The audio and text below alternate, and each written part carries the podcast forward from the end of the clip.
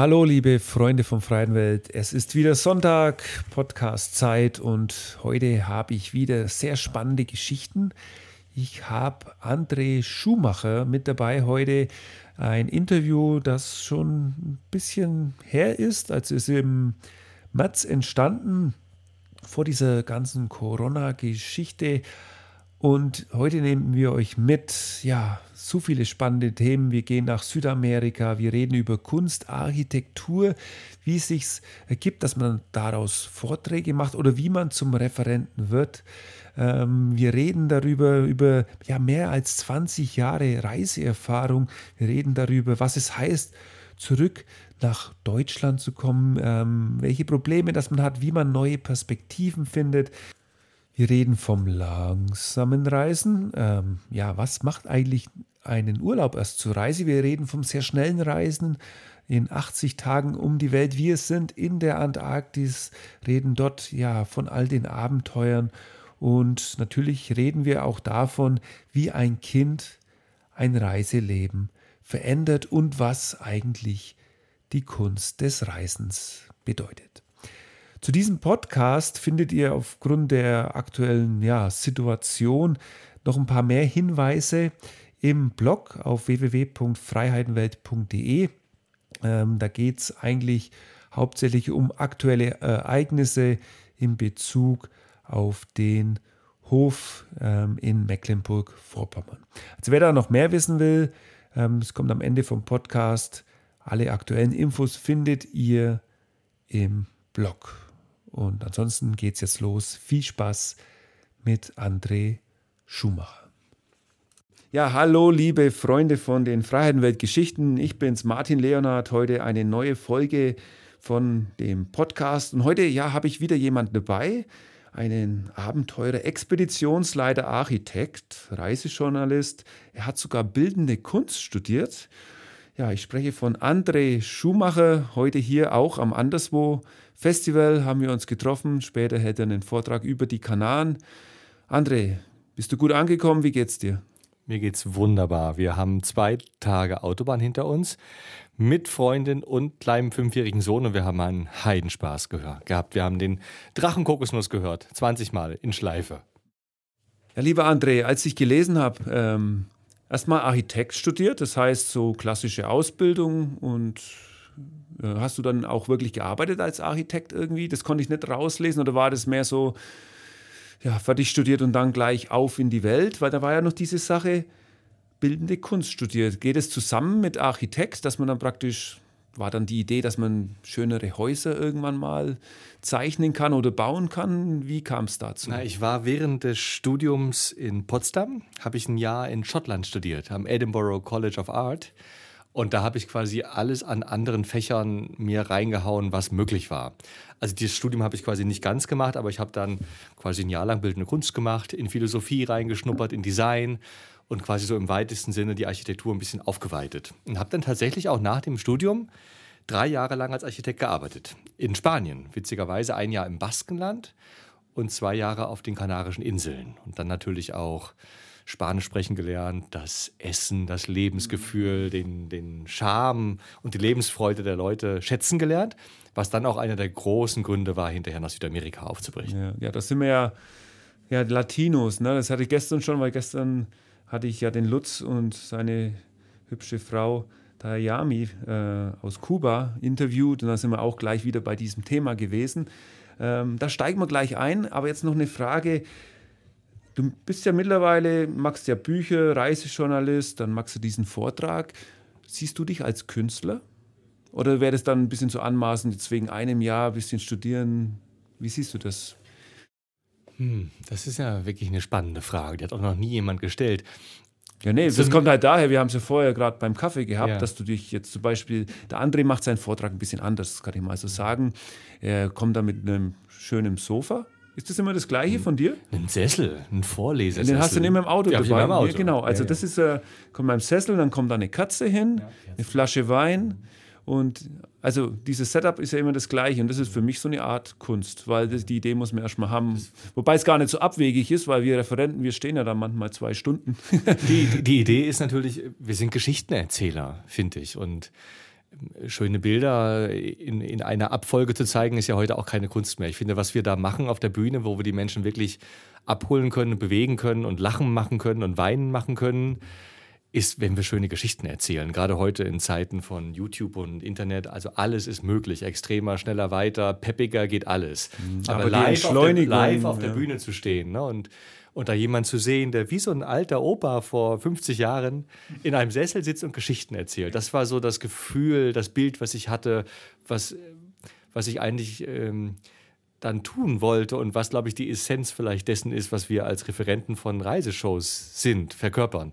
Und das wollte ich halt, dem wollte ich halt auch dann Ausdruck verleihen. Deswegen reise ich jetzt immer mit einem, mit einem schweren Sessel, samtbezogen, grün und äh, mit einem Kerzenleuchter und äh, immer eine schöne Flasche Rioja ist dabei. Mhm. Und, äh, und das ist natürlich auch gleichermaßen auch angenehm für mich, weil da kann man sich dann reinsetzen. Manchmal setzt sich der Veranstalter dazu und wir sitzen dann mit einem Glas Wein im Sofa und erzählen die Geschichte. Nicht schlecht.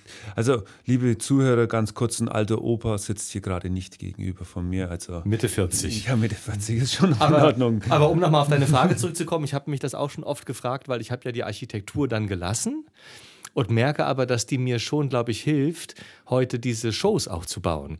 Weil ähm, für die Hörer, die das nicht wissen, so eine, so eine Reiseshow zu bauen, kann durchaus eine sehr komplexe, komplizierte Angelegenheit werden. Vor allen Dingen, wenn man verschiedene Medien verknüpft, wenn man mit Menschen zusammenarbeitet, mit Cuttern, mit Trickfilmern, mit Musikern, kommen viele Gewerke zusammen und es hat mich immer wieder auch an die Architektur erinnert, wo ja der Architekt auch quasi im Zentrum steht und dann die, die Bauingenieure und die Statiker und die Kunden und die Politiker alle zusammenbringen muss. Und es ist ein knochenharter Job, weshalb ich auch aufgehört habe damals mit der Architektur. Ich wollte einfach nicht so enden wie all meine Vorbilder, die mit 50 einen Herzinfarkt hatten und geschieden waren. Was die Regel ist bei Architekten, die es zu was bringen wollen. Und ich habe irgendwann gemerkt, das möchte ich eigentlich nicht. Und bin dann ja auf Reisen gegangen, bin davon auch weggekommen. Habe aber dann viele Jahre später gemerkt, dass das, was wir dort gelernt haben im Studium, das komplexe Denken und das Zusammenbringen verschiedener Gewerke, dass mir das eigentlich heute hilft, eine Show zu bauen. Und eine Show zu bauen, was auch ein, zwei Jahre dauern kann, ist eigentlich das gleiche wie ein Haus. Nur ein bisschen kleiner und mit ein bisschen mehr Erfolgserlebnis, weil du es dann irgendwann doch auch fertig bekommst und nicht an einem großen Haus, wo du zehn Jahre dran baust oder, oder länger, ne, wenn die Finanzierung nicht funktioniert. So eine Show macht man in einem Jahr und du siehst sie wachsen jeden Tag und du freust dich am Ende, wenn die Leute im Sessel sitzen äh, vor der Bühne und sich freuen und lachen und klatschen und dann hat man relativ schnell ein schönes Erfolgserlebnis. Und ich glaube, da schlägt sich dann der Kreis zum Architekturstudium. Ja, und die Künstlerei natürlich. Und die Künstlerei. Das dann ja. doch zusammen. Also das Auge zu entwickeln natürlich auch für Kompositionen, für Proportionen, für schöne Formen, Farben. Ne? Und das eben alles noch möglichst künstlerisch zusammenbringen. Ja, wir haben ja eines so ein bisschen gemeinsam. Das heißt, studiert. Also ich habe Elektrotechnik studiert, bei dir war es eben die Architektur. Und dann irgendwann so, sage ich mal, keine Lust mehr aus Deutschland. Du hattest damals auch schon oben gewohnt in Rostock, oder? Norddeutschland? Ich habe in, in, Rostock geboren äh, und bin dann mit dem Studium nach Potsdam gegangen mhm. und dann mit dem Einschub Schottland eben und, und, und nach dem Studium dann nach Spanien. Okay, dann, und dann ging jetzt äh, diese Reise Südamerika damals. Er war zwei Jahre unterwegs mit dem Fahrrad. Bei mir war es ja so, ähm, ich war mit dem Motorrad unterwegs, dafür ein bisschen langsamer, was ein bisschen komisch ist. Ich habe dreieinhalb Jahre gebraucht. Ähm, aber scheinbar sei, ist es ja so, ähm, bei vielen Menschen, Südamerika ist irgendwie dieser Kontinent, das ist so der, sehr beliebt für Aussteiger, so nach dem Motto, jetzt gehen wir einfach los. Wie alt warst du denn damals? Ähm, wann ging das genau los? Und erzähl doch mal ganz kurz, äh, was war in den zwei Jahren so für dich das Bewegendste oder wie hattest du dich dann verändert? Weil bei mir war es so, das kommt auch in meinem Vortrag vor, ich bin ja losgefahren und dann habe ich das Abenteuer gesucht und ich habe festgestellt, am Anfang war ich so schnell irgendwie, weil man es wahrscheinlich so gewohnt ist äh, vom Arbeiten, vom Leben in Deutschland. Irgendwann habe ich entschleunigt und irgendwann habe ich die Welt um, mehr, um mich viel besser gesehen habe natürlich auch besser Spanisch gesprochen und habe dann die ganzen Eindrücke aufgenommen und ich bin nach diesen dreieinhalb Jahren Südamerika, was ja bei mir zwei Jahre zurückliegt jetzt, als ich heimkam, ähm, war ich ein anderer Mensch. Wie war das denn bei dir? Das waren ja jetzt viele Fragen auf einmal. Ich fange mal vorher an. Also ähm, ich war Ende 20, 28 glaube ich, als es losging. Und der, der Impuls, das zu tun, wurde eigentlich nach dem Mauerfall gesetzt, weil ich bin ja Ossi und ich war dann äh, ich bin dann schon ein Jahr nach, der, nach dem Mauerfall, glaube ich, oder waren zwei, also kurz danach, da war ich gerade 16 Jahre alt, da bin ich mit meinem Lieblingsfreund in der Schule, sind wir nach Norwegen gefahren. Sechs Wochen lang. Als 16-Jährige, ohne Telefon, ohne Handy, ohne E-Mail. Unsere Eltern haben uns ziehen lassen. Also das rechne ich Ihnen bis heute an. Unvorstellbar aus heutiger Sicht, wo ich selber Papa bin. Ähm, und wir sind wirklich wild und äh, schiebend und uns durchkämpfend äh, durch Norwegen geradelt. Und wir hatten damals schon die Idee, wir müssen mal die Welt irgendwann uns erobern als kleine Buben. Und wir sind dann bestimmt ein Dutzend Mal zurückgekommen nach Norwegen. Immer wieder. Es wurde unser Lieblingsland. Bis hoch, bis wir Mitte 20 waren. Jedes Jahr waren wir in Norwegen. Und haben immer im Herzen getragen, irgendwann machen wir eine Weltreise. Und dann kam natürlich das Studium dazwischen. Und dann kam das Arbeiten dazwischen, erstmal ein bisschen Geld verdienen. Und irgendwann haben wir uns dann wieder getroffen. Ich lebte mittlerweile auf den Kanaren. Burkhard war Consultant irgendwie in Hamburg. Und wir haben uns wieder getroffen und gesagt, so, jetzt machen wir es. Wenn wir es jetzt nicht packen, dann brechen wir nie wieder auf. Und dann haben wir unsere Jobs aufgegeben und die Wohnung gekündigt und die Bankkonten auf das Eis gelegt. Das ist überhaupt das Schwierigste, alles, fand ja. ich. Also das ein Schlussstrich ziehen. Das ist, genau, dann ja. die Reise selber ist Genau. eigentlich, jetzt ist man, Man, drin. man muss sich erst mal von allem abkapseln, vor allen Dingen, weil wir auch natürlich planlos gereist sind und auch reisen wollten. Und es war auch Open End, es hätte auch fünf Jahre dauern können oder zehn. Wir wollten einfach los und gucken, was passiert. Das heißt, wir mussten auch tatsächlich alles auf Eis legen. Und es hat ein Jahr gedauert, auch von allem Abschied zu nehmen. Räder zu suchen, weißt du ja auch, Material zusammenzustellen, hinten bei einer Holzgabel noch den Griff ein bisschen abzusägen, damit man noch 20 Gramm spart und so wie man das so ist. Aber dem Fahrrad ist ja noch Ja, das ist bei mir extremer. nicht so extrem Genau. im Motorrad, aber Also bis wir dann die das Ausrüstung auch zusammen hatten. Und dann ähm, sind wir los und äh, von Buenos Aires aus erstmal runtergefahren, an der Ruta Tres entlang bis Feuerland. Und da sind wir dann gleich das erste Mal hängen geblieben. In Ushuaia waren wir, glaube ich, über einen Monat. Und da, haben, da hat unsere Reise schon so einen schönen Rhythmus bekommen. Dann waren wir noch einen Monat auf der Isla Navarino. Und dann sind wir nach Punta Arenas in Chile und sind dann hochgeradelt. Und dann kamen wir, bevor der Winter einbrach, in El Bolson an, in Argentinien, in der Nähe von Bariloche. Wunderschöne Gegend. Weißt Am- du, wer da wohnt? Äh, viele verschiedene Leute. Kennst du ihn? Marcel kenne ich zum Beispiel, oder die Leute von Abgefahren wohnen da. Ja, aber es hat irgendwie zeitlich ging es Also nicht für alle, die das nicht kennen, äh, die hatten damals dieses Buch in 16 Jahren um die Welt abgefahren, geschrieben und äh, waren mal richtig groß in dieser Vortragsszene. Und war für mich damals auch ein inspirierendes Buch, loszufahren, weil sie mit dem Motorrad eben unterwegs waren auch. Und ja, eine abgefahrene Geschichte. Ja, die haben damals in El Bolson gewohnt. Ich weiß jetzt nicht, wo sie jetzt sind, aber es ist auf jeden Fall, abgesehen davon, eine richtig toll, tolle Gegend. Ja. Da kann man auch toll in den Bergen wandern. Da habe ich ganz viele Bergsteigertouren auch gemacht. Das ist ziemlich leicht. Ja, und da warst du dann mit deinem Freund. Ja, also genau just in diesem Bolzon haben wir in einer Jugendherberge angeklopft, ähm, weil der Winter eben hereinbrach und wir wollten ein paar Wochen Pause machen einfach und das schlechte Wetter abwarten und ähm, haben dann angeboten, dass wir ein bisschen mithelfen für Kost und Logis, weil wir nicht viel Geld hatten. Und, ähm, und das haben, haben, durften wir dann auch machen und haben ein bisschen mitgeholfen und dann kamen halt irgendwann die Herbergsbesitzer auf den Trichter, Mensch, da sind zwei Deutsche am Start, da können wir zum ersten Mal schwarze Zahlen schreiben. Und dann haben wir immer mehr Aufgaben übernommen und irgendwann sind dann die Herbergsväter in Urlaub gefahren und wir haben die Herberge ein halbes Jahr geschmissen. Also das sage ich deshalb, weil das war dann irgendwie auch unser der Reiserhythmus geworden. Dann waren wir mal ein halbes Jahr in El Bolzon. Und dann sind wir wieder sind wir weiter. Dann, weiß nicht, in Bariloche habe ich einen Architekturwettbewerb gewonnen. Ganz kurz noch zu El Bolson. El Bolson hatte so ein bisschen auch so eine. Hippie-Lifestyle-Culture. Das habt ihr dann da auch voll glaub- mitgenommen? Ich glaube, oder? es sind, ich glaube, es, wenn ich mich nicht irre, sind es 20.000 Einwohner aus 40 verschiedenen Ländern unseres Planeten. Alle brauen selber das Bier, machen selber Marmelade. Also ein ganz toller. Waldorfschulen und so Ja. Geschichten gibt es da. Also eine der schönsten Ecken für mich in, in Argentinien. Und in Bariloche, nur unwesentlich weiter nach Norden, habe ich dann auch äh, als Architekt eben einen Architekturwettbewerb gemacht und auch gewonnen mit einem Büro dort vor Ort. Und da gab es halt Preisgeld. Das war dann wieder, da hat man wieder für ein Vierteljahr äh, Geld zum Reisen. Und so haben wir uns eigentlich dann durchgehangelt und sind überall hängen geblieben. In Mendoza waren wir, glaube ich, einen Monat und in Cusco waren wir, glaube ich, nachher zwei, drei Monate sogar und sind sehr langsam dadurch gereist und haben uns verliebt und haben vor Ort gearbeitet und sind viel tracken gegangen auch. Wir waren in der Cordillera Waiwash, wir waren in der Cordillera Blanca, natürlich in Patagonien, sind ein paar Mal fast verreckt. Also das, was du sagtest, so das Leben verändert sich natürlich. Man, man wird mit großer Armut konfrontiert, man wird mit lateinamerikanischen Frauen konfrontiert, Man ist natürlich auch, wie du bestimmt auch weißt, ähm, wenn man mit so einem schweren, abgeratzten Fahrrad zwei Jahre da durch die Gegend fährt, ist man natürlich irgendwie auch der King of the Road. Ne? Alle wollen einen irgendwie nach Hause einladen, wollen einen fragen, wo man, wo man hinfährt und wo man herkommt. Und es ergeben sich immer wieder spannende Begebenheiten. Ne? Und das war also eine unvergessliche Zeit. Und mhm. man wächst sehr als Mensch natürlich, weil man mit Situationen konfrontiert wird, die einem zu Hause schlichtweg nicht passieren.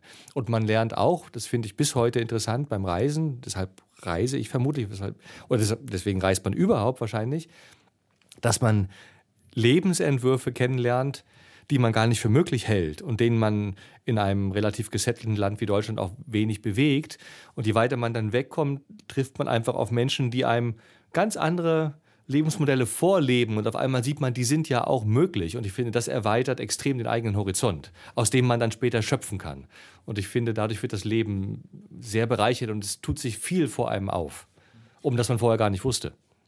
Und diese zwei Jahre warst du komplett mit deinem Freund unterwegs? Also diese, das ist ja dann dieses, es war jetzt keine Beziehung, es war eine Freundschaft. Ja. Ähm, dann, ich gehe mal davon aus, es ist immer noch ein sehr guter Freund von dir. Und man wächst da zusammen und er hat wahrscheinlich so dieses gleiche Gefühl gehabt, oder? Ja, wir haben mittlerweile uns ein bisschen verloren. Ähm, also als wir wiederkamen, hatten wir beide ein furchtbares Jahr. Wahrscheinlich wirst du das auch erlebt haben. Also es war das beschissenste Jahr meines Lebens, wenn ich so offen sagen darf. Ach so, weil wir sind ein, ein, ein, Riesen, ihm, sondern nein, nein, Deutschland. Weil das, das Wiederkommen ja, ja, das äh, war eine, eine ungemein große Depression. Man wusste nicht, mit wem man sich unterhalten sollte, wo, wo man leben, was man arbeiten sollte. Man fällt in ein riesengroßes Loch. Und ich nenne das immer die Alienifizierung. Man ja. kommt sich wirklich vor wie auf einem anderen Planeten. Ja. Und man hat auch keinen Andockpunkt mehr an andere Menschen, weil dann kommt man halt wieder nach zweieinhalb Jahren und sagen alle, na, wie war's? Du kannst darauf nicht antworten. Ja, du ne? kannst eben, das, ich kenne das genau. Also. Und da hatten wir eine sehr enge Beziehung. Burkhard und ich haben täglich telefoniert. Er wohnte in Hamburg, ich aber meinen Eltern und haben immer versucht, weil wir die einzigen Bezugspunkte waren, die wir hatten gegenseitig. Und dann, dann bin ich aber über ein paar Umwege im Reisen geblieben und habe eigentlich meinen Kindertraum verwirklicht, ähm, zu reisen und irgendwie mit meinem Reisen das Geld zu verdienen. Also das habe ich schon gedacht, als ich zwölf war. Das wollte ich irgendwann mal machen. Und es hat dann 20 Jahre gedauert und dann war es nachher soweit und ich konnte dann Vorträge halten über diese Abenteuer am Anfang natürlich laienhaft und das wurde dann irgendwann größer und besser und man lernt ja dazu. Und irgendwann wurde das dann mein Beruf.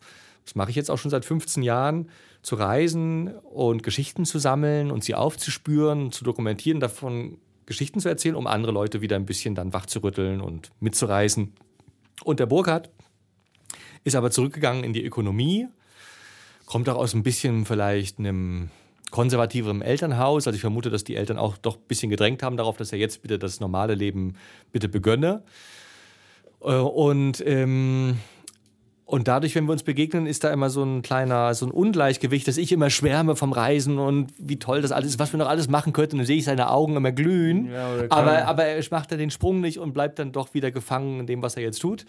Und deswegen ist das sich begegnen tendenziell wohl eher so schmerzhaft, dass wir es jetzt nicht mehr so oft tun. Und, ähm, aber auf der Zeit waren wir natürlich ganz dicke Freunde und haben uns natürlich auch mal Luft gelassen und dann war der eine mal einen Monat da und der andere ist vielleicht strecken gegangen oder so. Aber wir waren natürlich immer Bezugspunkt und haben die Reise auch von vorne bis hinten durchgezogen zusammen. Ähm, wir sind ja hier bei Freiheitenwelt und bei mir ist immer so, ich reise ja viel allein und ich finde immer, genau das gibt mir halt Unmenge von Freiheit. Mhm finde, wenn man jetzt mit einem Partner reist oder mit einem guten Freund, hat man halt einen Vorteil, den habe ich nicht, ist, wenn du jetzt Burkhardt triffst irgendwann in 20 Jahren und wenn es jetzt nur auf ein Bierchen ist, dann habt ihr bestimmt die Situation, Mensch, damals, kannst du nur erinnern an diesen Fluss und da mit dem Fahrrad. Verstehst, man kann Erinnerungen teilen. Das hat man als Alleinreisender nicht so. Und man kann natürlich auch das Erlebte teilen, jeden Abend. Ne? Ich glaube, ich bin auch öfter schon allein gereist, in Norwegen namentlich. Und ich fand dieses, dieses vor der großen Schönheit stehen und bewegende Dinge erleben und sie nicht teilen können, fand ich auch immer irgendwie traurig und schade. Mir hat dann eigentlich die Bezugsperson gefehlt, mit der du sagen kannst, boah, guck mal, Wahnsinn, ne? Und dann natürlich auch in dem Moment, wo du vielleicht haarige Sachen erlebst. In, in Bolivien zum Beispiel waren wir im Bürgerkrieg 2004, ne? Also da wurde scharf geschossen und Dynamitstangen flogen, als Evo Morales an die Macht kam, oder was, 2005? Also in der Drehe. Und in den Anden, ähm, im Nahuel Nationalpark, sind wir also tatsächlich eingeschneit beim Wandern, hatten vier Tage lang kein Essen, haben den Weg verloren. Und das sind so, das, damals war das so die härteste Situation in meinem Leben. Heute habe ich schon andere Sachen auch erlebt, aber damals Ende 20, also noch relativ jung. Ich glaube, da, wenn man dann nicht jemanden hat, der einen auch runterholt und einfängt und man gemeinsam das auslotet, dann verliert man vielleicht auch die Nerven und dann wird es wirklich haarig. Ne? Und da haben wir uns sehr gut getan, ähm, den Fokus zu behalten und da auch rauszukommen. Das wäre sonst wahrscheinlich auch gefährlich gewesen. Ja, gefährliche Situation. Ich habe mir hier aufgeschrieben, den Bürgerkrieg, den hast du ja jetzt eben schon selber erwähnt. Es gab auch mal einen Flugzeugabsturz und es gab auch einen interessanten Ansatz für eine Reise. Die hat es wahrscheinlich allein gemacht und zwar in 80 Tagen um die Welt. Und das natürlich beruht auf das Buch von Jouverne, wenn ich das jetzt richtig ausgesprochen habe. Und damals hattest du auch die Idee irgendwie mit dem Lesen. Richtig? Beim Vortragen. Genau. Ja. Jetzt erklär mir doch mal alles den Zusammenhang. Also praktisch Flugzeugabsturz, 80 Tage um die Welt und das Lesen. Das, da habe ich den Kreis nicht ganz ja. bekommen. Also die 80 Tage um die Welt kamen zustande, nachdem ich eben Südamerika zweieinhalb Jahre durchradelt hatte.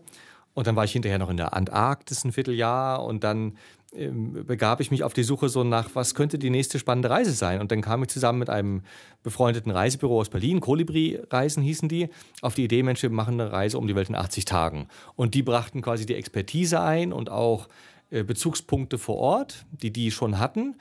Und äh, an für sich haben die mich auf die Reise eingeladen, alles bezahlt und organisiert und, da, und waren dann Schirmherr der Reise. Und ich bin hinterher auf Tournee gegangen und habe für die ein bisschen Werbung gemacht. War ein total toller Tausch. Weil die Reise hat, glaube ich, also ich weiß nicht, 30.000 Euro gekostet oder sowas. Uh. Und da war ich drauf eingeladen. Solche und, Beträge kenne ich gar ja. nicht mehr. Und ähm, also das war, war, ein großer Genuss. Ähm, ich würde es trotzdem keinem empfehlen, weil es ist ungemein stressig. Also dieses langsame Reisen, Südamerika zweieinhalb Jahre und dann musst du in 80 Tagen einmal um die Welt, ist einfach überhaupt nicht mein Reisestil gewesen. Und, und wenn du dann noch als, als professioneller Fotograf gesendet wirst, musst du ja auch liefern. Das heißt, du bist jeden Tag am Fotografieren, am Geschichten suchen. Manchmal findest du keine, dann gerätst du in Panik. Abends musst du Bilder suchen, hast gerade 800 Nashörner geschossen, dann musst du abends bis um drei die 800 Nashornbilder vergleichen. Also es ist am Ende wirklich viel Arbeit. Es klingt immer so genüsslich, boah, 80 Tage Reisen, aber wenn da eine Reportage hintersteht, ist es das nicht. Das Schöne allerdings war, dass ich auf dieser Reise Orte gesehen habe, die ich wahrscheinlich aus eigenem Antrieb gar nicht besucht hätte. Zum Beispiel Nepal. Und das gefiel mir so gut, dass ich dann, als ich wieder zu Hause war, mir ein Frachtschiff gesucht habe in Hamburg und bin dann mit dem Frachtschiff nach Singapur gefahren. Das hat erst mal einen Monat gedauert auf dem Ozean. Ich war der einzige Passagier. Und dann habe ich mich mit der Bahn durchgeschlagen bis nach Kathmandu und dann habe ich ein Jahr in Nepal gelebt. Und das war dann wieder mein Rhythmus. Und das war ein ganz großes Geschenk in meinem Leben. Und Nepal wurde dann auch gleich nach Patagonien mein zweitliebstes Land. Ja, in meinem Vortrag erzähle ich immer ganz am Anfang von auch so kleinen Geschichten. Ich habe angefangen mit 19 zum ersten Mal Neuseeland. Dann erzähle ich immer so lustig, ja, liebe Zuhörer, also sechs Wochen bis drei Monate, diese kurzen Reisen, damit komme ich überhaupt nicht klar. Und dann lacht das Publikum normalerweise immer, weil für einen normalen Arbeiter oder so ist halt, ja, so drei Wochen am Stück Urlaub wäre schon was echt Gutes. Und die, also wären sechs Wochen viel. Und 80 Tage, okay, was sind 80 Tage? Ein bisschen mehr als zwei, ja, zweieinhalb Monate. Echt stressig, so eine Reise, richtig. Ja, also wahrscheinlich mögen das dann die Menschen, die an ihre äh, beruflichen Ferien gebunden sind, nicht verstehen. Aber ich habe wirklich gemerkt, wahrscheinlich kennst du das auch, Martin, dass man eine gewisse Zeit braucht und das können durchaus Wochen bis Monate sein, bis man überhaupt in so einen in einen Unterwegssein-Modus kommt. Ich habe es immer genannt, den, den Point of No Return. Also bis zu einem gewissen Punkt ist die Reise Urlaub. Du weißt, wie lange du noch hast, du weißt, wie viele Tage schon unterwegs bist und dieses Gefühl verlässt dich nicht.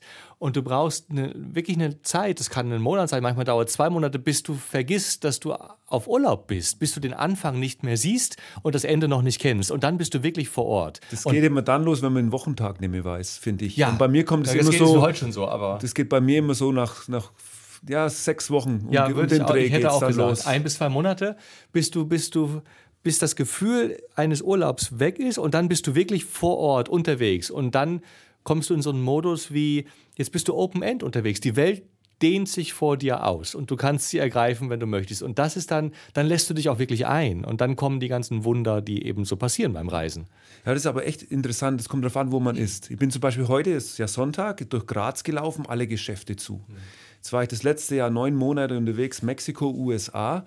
Ich habe gar nicht mehr gemerkt, wann es Sonntag ist, weil da gibt es am Sonntag, hat Walmart halt auch noch auf, ja. Und das heißt, da gab es diesen Rhythmus durch das öffentliche Leben, habe ich schon gar nicht mehr gespürt. Das ist immer, das ist immer sehr interessant. Ja, lass uns mal kurz nochmal bei kurzen Reisen bleiben, bei vielleicht Expedition. Du schreibst der Expeditionsleiter und du hast mal einen Vortrag gehabt, der ist wahrscheinlich auch schon ein bisschen älter, Eiszeit, und der interessiert mich insbesondere, weil ich war ja vier Jahre tätig als Polarforscher und ähm, das erzähle ich ja in meinem neuen Vortrag Projekt Freiheit. Die Sache ist die, ich war auf neun Polarexpeditionen, achtmal in Grönland, einmal in der Antarktis. Ähm, ich habe aber ehrlich gesagt gar nicht so viel von dort gesehen, weil ich bin direkt reingeflogen, fast zum Südpol, habe dort natürlich gearbeitet. Und ich bin jetzt unglaublich spannend von dir zu hören, ob du zum Beispiel Eisberge gesehen hast, Pinguine.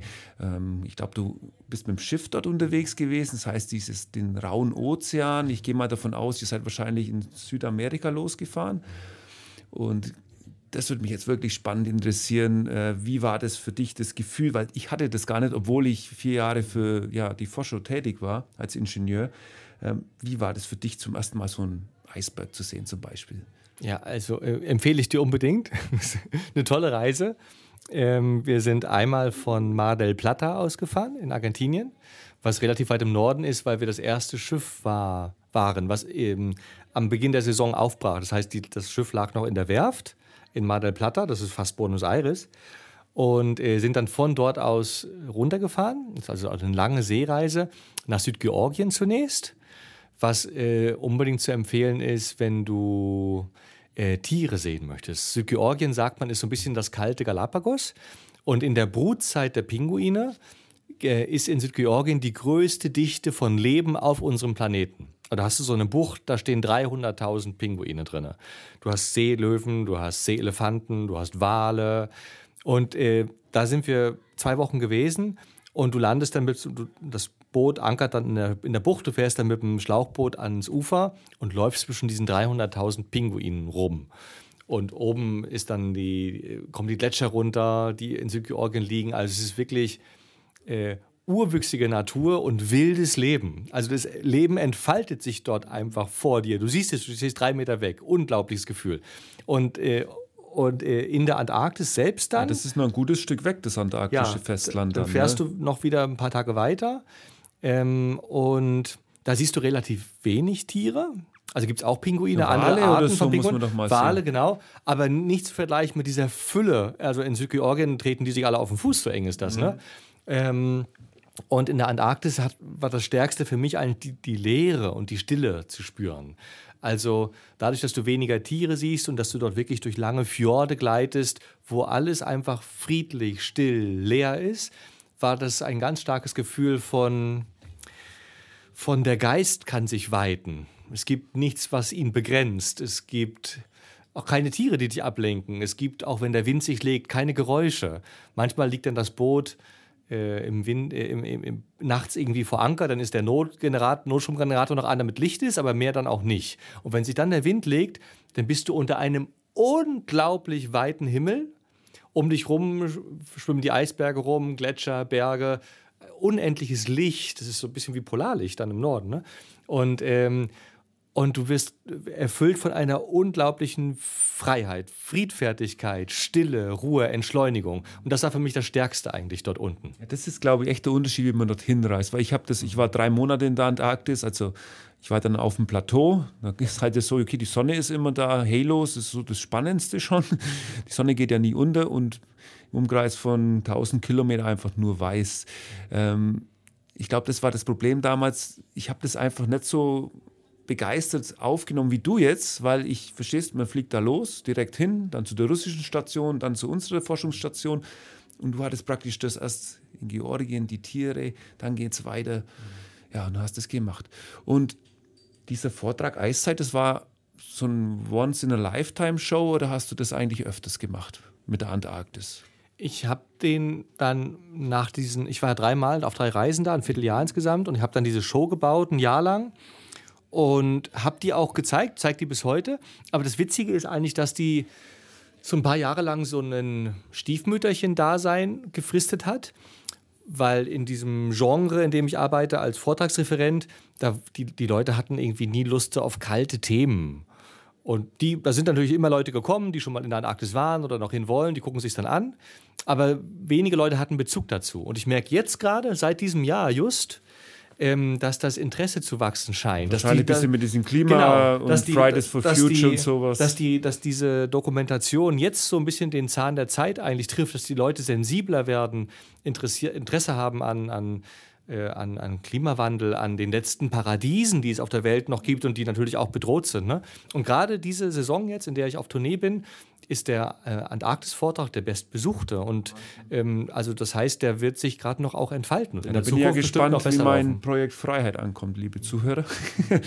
ich erzähle euch dann, wie es ist, äh, ein Leben als Polarforscher. Spannende Abenteuer. Ich habe auf dir bei der Homepage habe ich gelesen, Afrika, Asien, Südamerika, Antarktis, überall war ich unterwegs. Dann geht es ein bisschen weiter.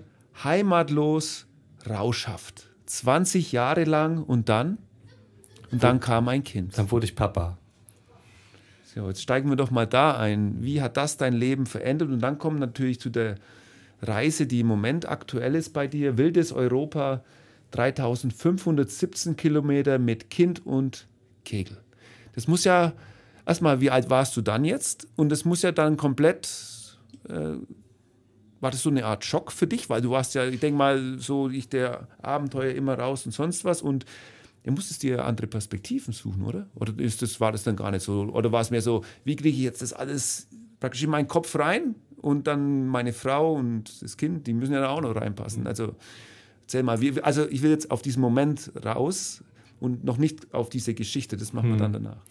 Ähm, also der, der, Unai, wie er heißt, unser kleiner Sohn, was ein baskischer Name ist, kam tatsächlich dadurch zustande, dass ich bei einer Durchwanderung der Kanarischen Inseln, ähm, auf die ich zurückging, weil sich mein Reiseleben so beschleunigt hatte, dass ich irgendwie keinen Bock mehr darauf hatte, immer nur aus der Tasche zu leben, äh, von Frühling bis Herbst immer auf Reisen, im Winter immer im Tourbus Shows halten und ich wollte, ich hatte die Schnauze irgendwie voll, was auch wieder natürlich witzig ist, weil alle Leute träumen ja davon immer zu reisen, aber es reicht dann irgendwann auch doch. Es also ist dann dieses Rauschhafte, von dem Das ist das Rauschhafte. es ist Leben auf der Überholspur, aber irgendwann hat man auch mal Lust, im Sessel zu sitzen und ein Buch zu lesen in der, aus der eigenen Bibliothek, die ich auch nicht mehr hatte, weil ich hatte auch keine Wohnung mehr für 15 Jahre.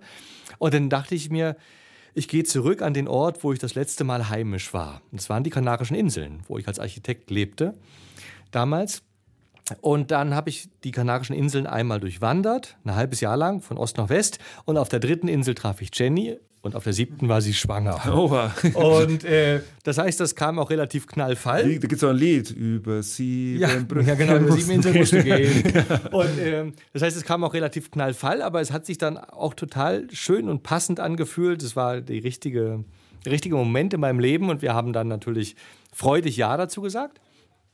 Und dann setzt aber genau das ein, was du beschreibst, dass man dann im ersten Moment erstmal das ganze Reiseleben vor einem zerbröseln und sich auflösen sieht weil all diese Freiheit, das ist ja für dich auch ein zentraler Begriff, auf einmal vermeintlich nicht mehr möglich ist, weil man natürlich gebunden ist. Dann hat man auf einmal eine Wohnung oder ein Haus und man hat eine Familie zu ernähren und das Kind hat seine Bedürfnisse. Und das ist Schock, würde ich jetzt nicht sagen, aber es ist, da verändert sich das Leben also dramatisch. Und es hat dann so ein Jahr gedauert, dass ich, ich weiß es noch, ich saß irgendwann in, in, meinem, in meinem Zimmer, in, meiner, in, meinem, in meinem Haus an der Ostsee, so ein alter Bauernhof, und habe auf meine Bibliothek geguckt, wo all die Reiseführer standen und all die Landkarten, die alten Patagonienkarten, wo wir die Routen früher eingezeichnet hatten mit Kugelschreiber und die Wanderkarten aus Nepal und aus Schottland und Norwegen.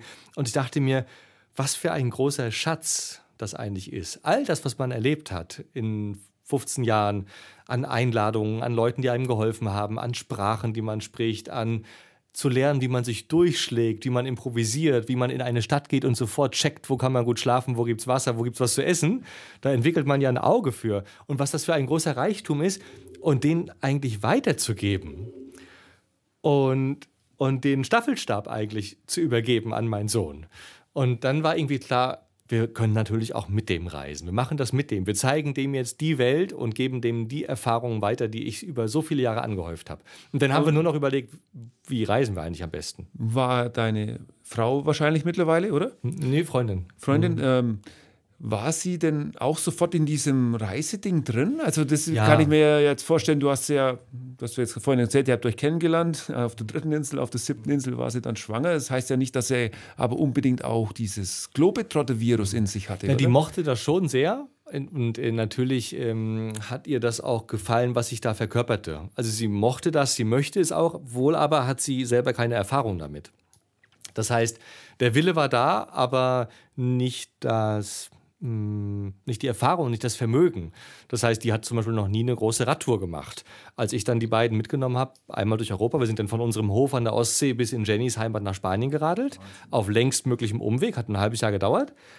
Äh, da war die, die war total überfordert. Die hat sich an jedem Berg gequält und so. Und ich habe immer gesagt, da musst du durch, du musst durch den Schmerz gehen. Dahinter kommt dann die Belohnung. Ne? Ja, das, ist, aber schwer, jetzt, schwer zu vermitteln. Das kann aber äh, auch nach hinten losgehen. Ja. Aber ist es ja scheinbar nicht, weil ich habe sie heute gesehen und sie war ja sehr glücklich. Ja, na, wir haben uns schon auch gezofft. Das ist ja nicht leicht sowas. Ne? Aber äh, wir haben es durchgestanden. Ja, und dann, das war aber ja noch nicht diese wilde Europatour eigentlich, oder? Ja, doch, dann haben wir uns eben aufgemacht. Wir haben dann lange überlegt, hm, womit reisen wir nun mit einem also, Kind? Ganz kurz nochmal. Das Lastenfahrrad, das hattest du gefahren. Genau. Mit deinem Sohn, mit Sohn da vorne drin. drin. Genau. Und sie hatte extra nochmal. Jenny hatte ein Trekkingrad, normales, mit Satteltaschen dran. Beide schwer beladen. Und dann sind wir eben gefahren als wir schwanger wurden, haben wir uns eher ein Nest gesucht. Nee, wir müssen das ganz kurz nochmal ausführen, weil ich glaube, viele Leute können sich so ein Lastenfahrrad nicht vorstellen. So. Ist jetzt das so ein Trailer hinten dran? Oder ich glaube, ich habe das so gesehen, du hast hinten, also das ist wie, also vorm Lenker ist dann ja. einfach nochmal so eine Lenker, Ablage. Vorm Lenker ist eine ganz große Kiste, genau. wo man auch mit einkaufen fahren kann oder eine Bierkiste reinstellen kann. Und da ist in unserem Fall dann eine lederne Sitzbank drin gewesen und ein Anschnallgurt. Und in, der, und in dieser Kiste hast du an der Seite auch Seitentaschen. Da kannst du also auch. Aber überdacht war das jetzt nicht. Oder wenn es geregnet hat, dann war die richtig. Wir hatten auch, wir hatten auch so ein mit einer Luftpumpe aufblasbares Dach. Also es war aber nur für den Sohn. Das heißt, du warst trotzdem Nein, im Regen. Ich war natürlich nass mit einer Regenjacke, aber ich kann das ja ab. Du weißt ja, durchs Leid durchgehen. Aber der Sohn hatte wirklich da vorne sein kleines Nest. Der hatte praktisch äh, absolutes Luxusleben. Ja, das ist ja, Hammer. First Class, beste Aussicht. Ja, genau. Und das Schöne eben auch, weil du gerade sagst, Trailer vorne das Kind zu haben, also aus, damals war das Zufall, dass wir das gewählt haben. Aus heutiger Sicht verstehe ich gar nicht mehr, wie Leute noch Trailer haben können. Das denke ich mir genau, immer, wenn ich die Fahrradfahrer ja, sehe mit dem Wagen hinter ja, dran und Fahrradfahren kind, auf der Straße, ja. finde ich ohnehin immer, denken wir, seid ihr alle verrückt. Naja, und das aber auch das Erleben des Kindes betreffend, das sieht ja eigentlich nur dein Rücklicht und dein Rad und dein Po, während Unai war vorne, saß bei mir drinnen, wir konnten uns die Hand geben, ich konnte ihn auf den Kopf streicheln, wir haben uns äh, unterhalten. Für mich als Papa war dieses halbe Jahr das Schönste bisher, mein, also unserer, unserer, meiner Vaterschaft, ne? weil wir haben ein halbes Jahr lang nonstop, er saß ja bei mir vorne drin, Austausch gehabt. Wir haben sein ganzes Vokabular aufgebaut, wir haben uns über die Bären am Wegesrand unterhalten, über die Sprachen, durch die wir gerade ja, Da war der gerade so in diesem Alter, wie alt war er denn dann? Anderthalb. Eineinhalb, also, dann ging es dann langsam so los mit, mit, also er hat dann praktisch die Welt ja, was ja Kinder genau. ohnehin tun, neu entdecken, aber dann auf ja. der Reise noch genau. wahrscheinlich wesentlich und, und mehr. Es war, und es war perfekt abgepasst, was auch Glück war, wussten wir nicht. Also zum ersten Mal Eltern, aber wir haben so gemerkt, mit eins hätte der da noch nicht drin sitzen können. Das ruckelt ja auch und dann, weiß nicht, bricht der Kopf ab oder so. Ne? Aber mit anderthalb saß der da gut drin, konnte sich auch festhalten, orientieren, so, alles. So, ein, so und mit Sitz zwei, reingebaut oder ja, was? Ja, ja, ist drin. Und mit zwei wollen die dann halt laufen. Und dann ist das auch nicht mehr gut, da jeden Tag so lange Fahrrad zu fahren. Also anderthalb, für Leute, die es nachmachen wollen, ist perfekt. Lastenfahrrad. Kind rein, äh, Sonnenbrille auf, Helm oder Mütze und dann geht's los. Und der hatte vorne in, in, seinem, in seiner Kiste hatte der dann irgendwie noch ein Plüschtier liegen und ein paar Wimmelbücher und ein paar Jonglierbälle und eine Wasserflasche und so. Und der hatte da sein kleines Zuhause. Und nach, am Ende der Reise hat er dann irgendwie bruchstückhaft sechs Sprachen gesprochen und, äh, und, und und, und das Schöne ja, was ich eben auch weitergeben wollte und was auch geklappt hat, ist, dass man so, dass man, dass man eine Neugierde irgendwie weckt und dass der offen und angstfrei in Situationen geht. Man, man begegnet ja anderen Völkern, logisch, ne? die anders sprechen, die anders aussehen, die sich anders bewegen. Und mit so einem kleinen Kind da reinzugehen, äh, schafft, glaube ich, also baut irgendwie Ängste ab, baut Grenzen ab. Und, äh, und der ist jetzt einfach ganz weltoffen und, und quatscht alle an und geht in Situationen rein, ohne Furcht zu haben. Ich glaube, das ist was ganz Wertvolles heute. Wenn das irgendwie alle Menschen machen würden, dann gäbe es, glaube ich, weniger Kriege auf der Welt. Du redest ja immer von der Kunst des Reisens auch. Und wenn ich das jetzt so höre, dann hast du als Vater praktisch diese Kunst so als, ja, als Professor vielleicht sogar äh, direkt an deinen Sohn weitergegeben. Ja. Was ist denn die Kunst des Reisens für dich genau? Die Kunst des Reisens. Hm. Die Kunst des Reisens ist einiges von dem wir schon angetippt, was wir schon angetippt hatten. Also dieses, dieses in Kontakt kommen mit Lebensentwürfen, die man in unseren Breiten nicht mal für möglich hält, ist für mich ein ganz großes Geschenk des Reisens. Vielleicht sogar das zentrale Element. Ähm, weil ich finde ja, dass wir als Menschen, wir schöpfen immer aus unserem Erfahrungsschatz. Und wenn wir den aber nicht ausdehnen, dann schöpfen wir immer nur aus dem Gleichen. Man kann dafür natürlich auch Filme angucken, man kann dafür auch lesen. Aber schön ist es natürlich, wenn man Menschen begegnet, die andere Lebensentwürfe einem aufzeigen. Und man sieht die in der Praxis, dass die funktionieren. Und auf einmal kann man aus diesem großen Spektrum schöpfen selbst. Das finde ich immer ganz, ganz inspirierend. Äh, was ich auch schön finde, natürlich sich diesen Moment zu finden, den wir vorhin schon angetippt hatten, wo eine Reise aufhört, Urlaub zu sein, wo man, wo man den, den Aufbruchpunkt hinter sich lässt und ins, ins Leere sich hineinbewegt, weil dann fängt man wirklich an, im Jetzt zu sein. Dann geht es nur noch um den Moment, dann geht es nicht mehr um das, wann komme ich an und auch nicht mehr, wie lange bin ich eigentlich schon weg, sondern bist du nur noch im Moment. Ja, und, und dann entdeckt, dann, dann schaut man anders auf, auf das, was einen umgibt. Da entsteht eine größere Sensibilität. Man entleert sich auch, man lässt dann so das eigene Ich ein bisschen zurück. Und ich finde, diese Leere, die dann entsteht, die wird dann gefüllt aufs Neue. Und, die, und man und diese, dieses Wiederauffüllen passiert nicht, bevor man sich entleert hat. Ansonsten trägt man immer seinen Ballast und seine Termine und seine Aufgaben. Alles, was man noch im Hinterkopf hat, trägt man mit sich rum. Und dann ist man einfach unterschwellig nicht offen für all das, was da am Wegesrand sich entfaltet. Aber wenn das mal weg ist, dann dann schaust du einfach anders. Du hörst an, du hörst andere Sachen. Das ist so ein ganz kleines Beispiel ist einfach, man will man will, man ist jetzt am Punkt A und man will heute Abend gerne am Punkt B ankommen. dann fährt, dann tut man alles dafür, unbewusst von A nach B zu radeln. Und automatisch wird man alles, was dazwischen am Wegesrand liegt, nicht angucken, weil man möchte ja nach B. Wenn man aber nicht weiß, dass man nach B will, also auch keinen Zeitdruck hat, keinen Richtungsdruck hat, dann trifft man unterwegs einen alten Bauern und der sagt, du fahr mal da links rein, da ist ein ganz toller Wasserfall und nebenan wohnt mein Onkel und der macht heute Abend euch noch einen Lammeintopf. Und sagst du, klar, warum nicht? Ich kenne den zwar nicht, aber da biege ich mal ab. Und wenn man das jetzt potenziert, dann passiert das andauernd. Und zwar jeden Tag, jede Stunde. Und dann entfaltet sich so eine Reise. Und das ist für mich die Kunst des Reisens eigentlich. Ich nenne das immer den Spirit von Freiheitenwelt. Ähm, also das heißt wirklich Spontanität äh, auf sich zulassen oder mitnehmen, auf jeden Fall natürlich. Ja, gegenüber sitzt der André. Ich muss ganz ehrlich sagen, er sprüht davon, hier immer zu reisen, zu reden. Man merkt es richtig. Ähm, er ist ein absoluter Geschichtenerzähler. Eine Frage. Kennst du das Gefühl von Langeweile? Nee, ich hätte es gern mal wieder. ich, ich, mach, ich bin tatsächlich so am Wuseln, dass ich ähm, mich danach mal sehne, mal auch nichts zu tun. Äh, aber eigentlich erfüllt mich das sehr, was ich da alles tue. Und das Reisen ist ja auch dann nur eins. Ne? Momentan bauen wir noch einen Hof aus und ich führe noch Reisen. Also ich bin immer gut äh, auf Achse. Ja, weil ich hatte jetzt im ersten Podcast einen Musiker, äh, da war das Thema Langeweile ein großes Thema, weil er gesagt hat, er ist eigentlich froh, dass heutzutage mit der digitalen Welt und all das, ähm, wenn, mal, wenn sie mal langweilig ist, sagt, das ist das Beste überhaupt, weil dann wird er kreativ. Mhm. Gestern hatte ich den Lutz Jäckel hier, der hatte mir das Allergleiche erzählt.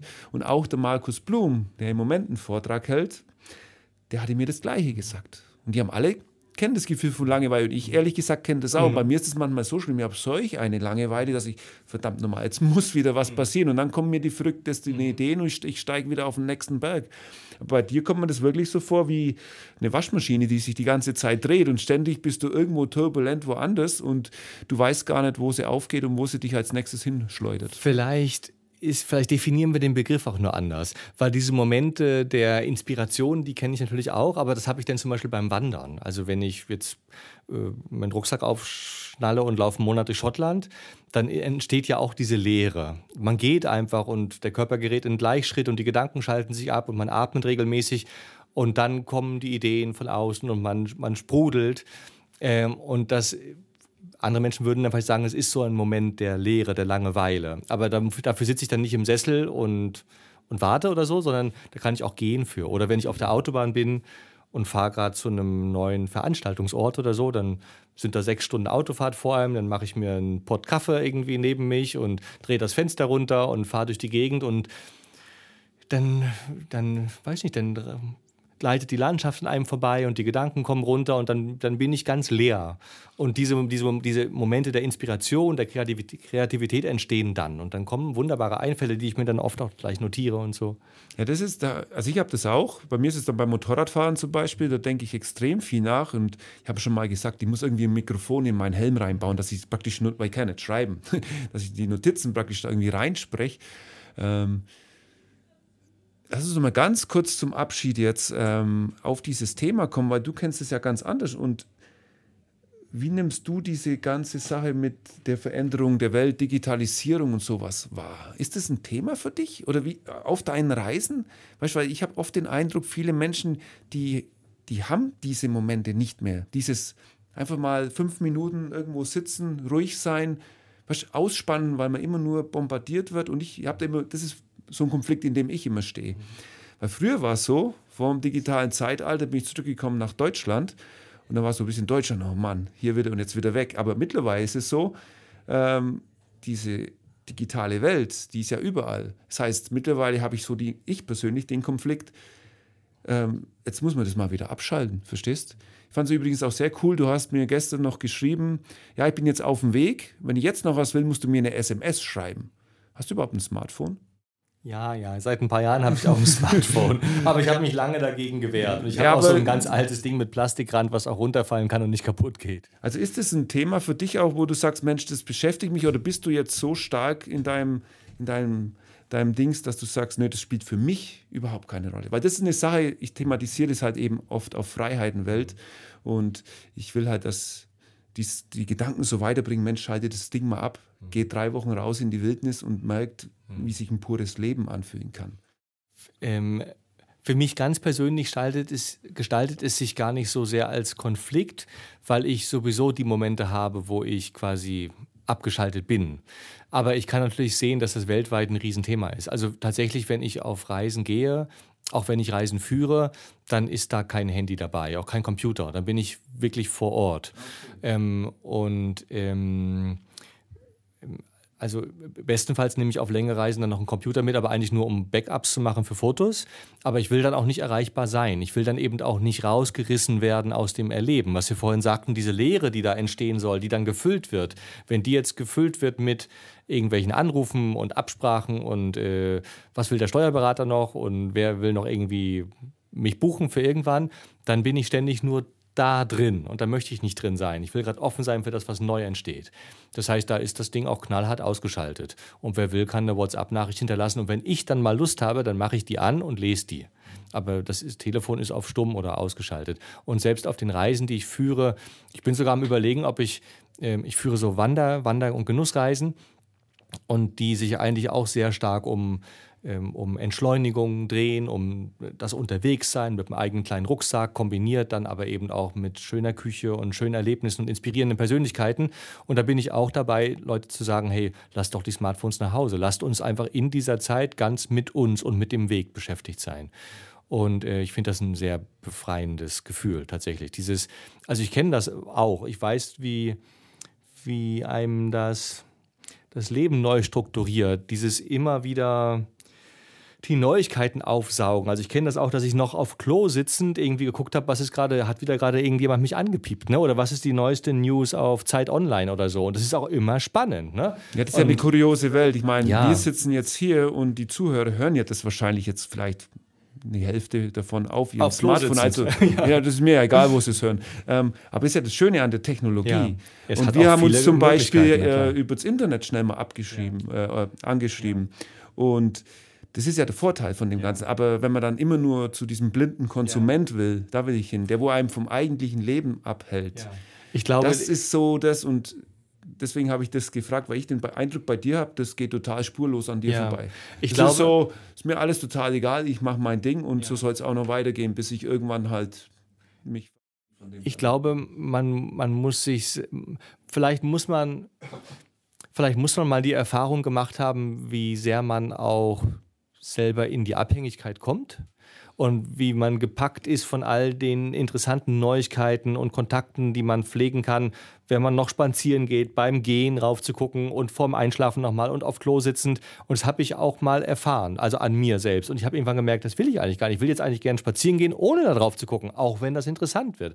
Und, ähm, und mittlerweile habe ich, und ich habe mich dann diszipliniert und äh, mittlerweile möchte ich gerne bestimmen, wann ich drauf gucke. Und, ähm, und habe das Ding dann halt auch rigoros ausgeschaltet. Und ich mache es dann halt punktuell an und dann kann man mich anrufen oder dann lese ich halt, was eingegangen ist. Ähm, und ich glaube, das erfordert aber eine große Disziplin, weil es natürlich verlockend ist zu sehen, all das, was heute in Echtzeit um einen rum passiert.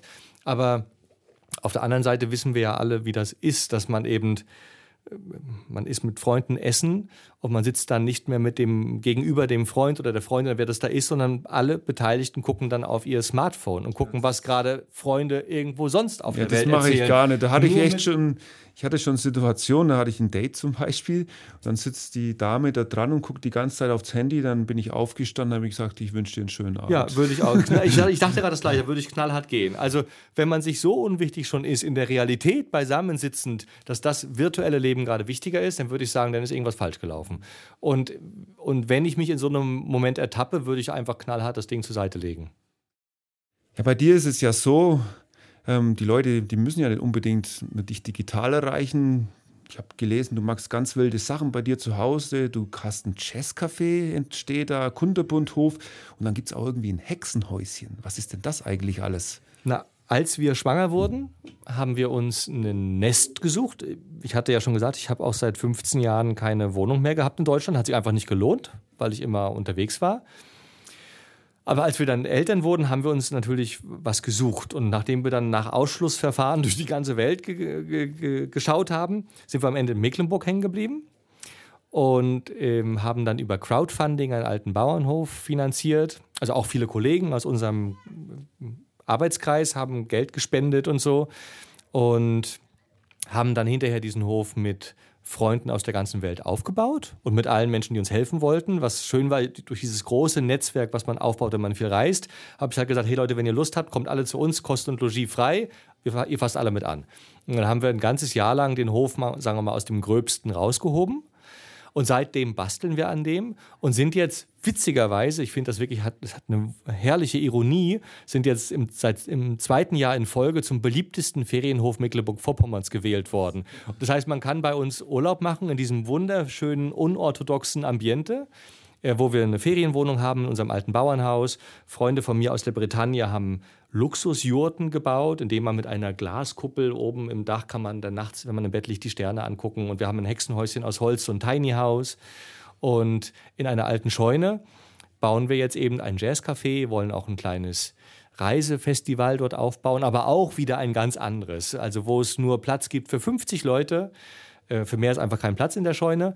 Und wo wir dann auch nicht jemanden auf einer Bühne stehen sehen, der dann seine Sachen hinterher packt und wieder fährt, sondern dieser Referent ist dann drei Tage zusammen mit den 50 Gästen. Wir grillen zusammen, wir gehen wandern, wir haben eine Jazzband aus Berlin da, wir haben einen Spitzenkoch aus den Kanarischen Inseln, ein Freund von mir, der kocht dann für alle Buffet und, und, und Asado und leben dann einfach drei Tage zusammen gemeinsam und tauschen uns aus zum Reisen und hören schöne Geschichten, machen eine Lesung, ein Interview und da freue ich mich drauf. Das soll jetzt diesen August beginnen. Ist das dieses Babylon? Habe ich es richtig genau. ausgesprochen? Das Dorf heißt Bärbelin, ah. Äh, ein kleines Dorf mit 29 Einwohnern, wo der Kunterbundhof liegt.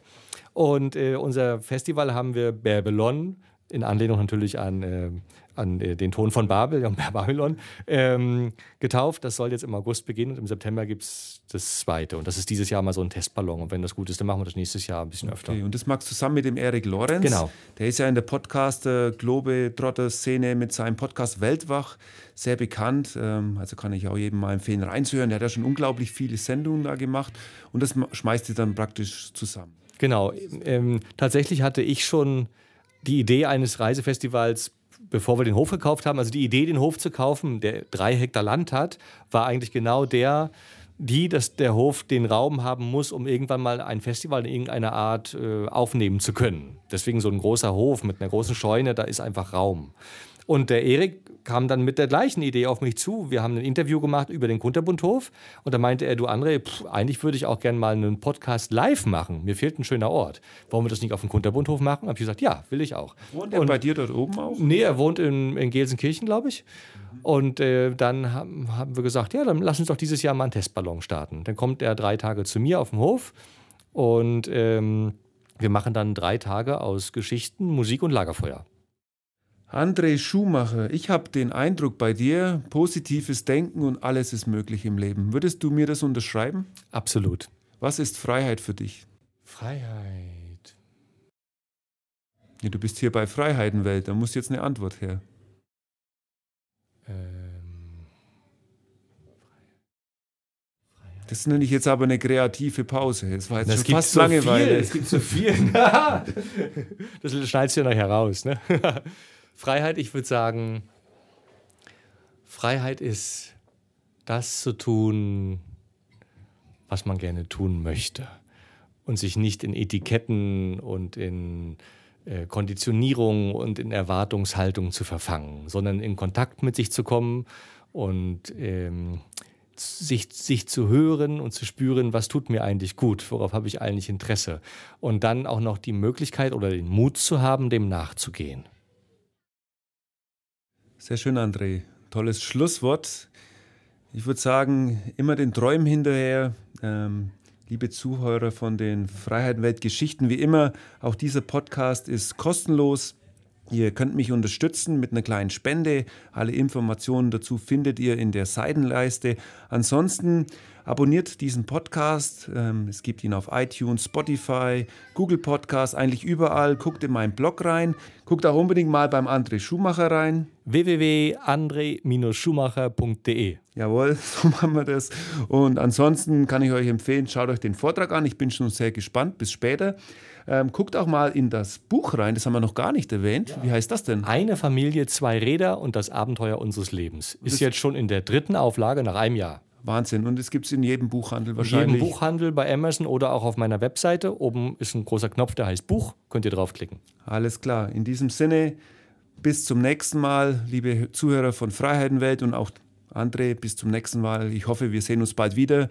Ähm, bist ein super Geschichtenerzähler, war ein sehr spannender Podcast und habe mich sehr gefreut, dass du hier warst. Dankeschön, lieber Martin. Schön hier gewesen zu sein. Tschüss.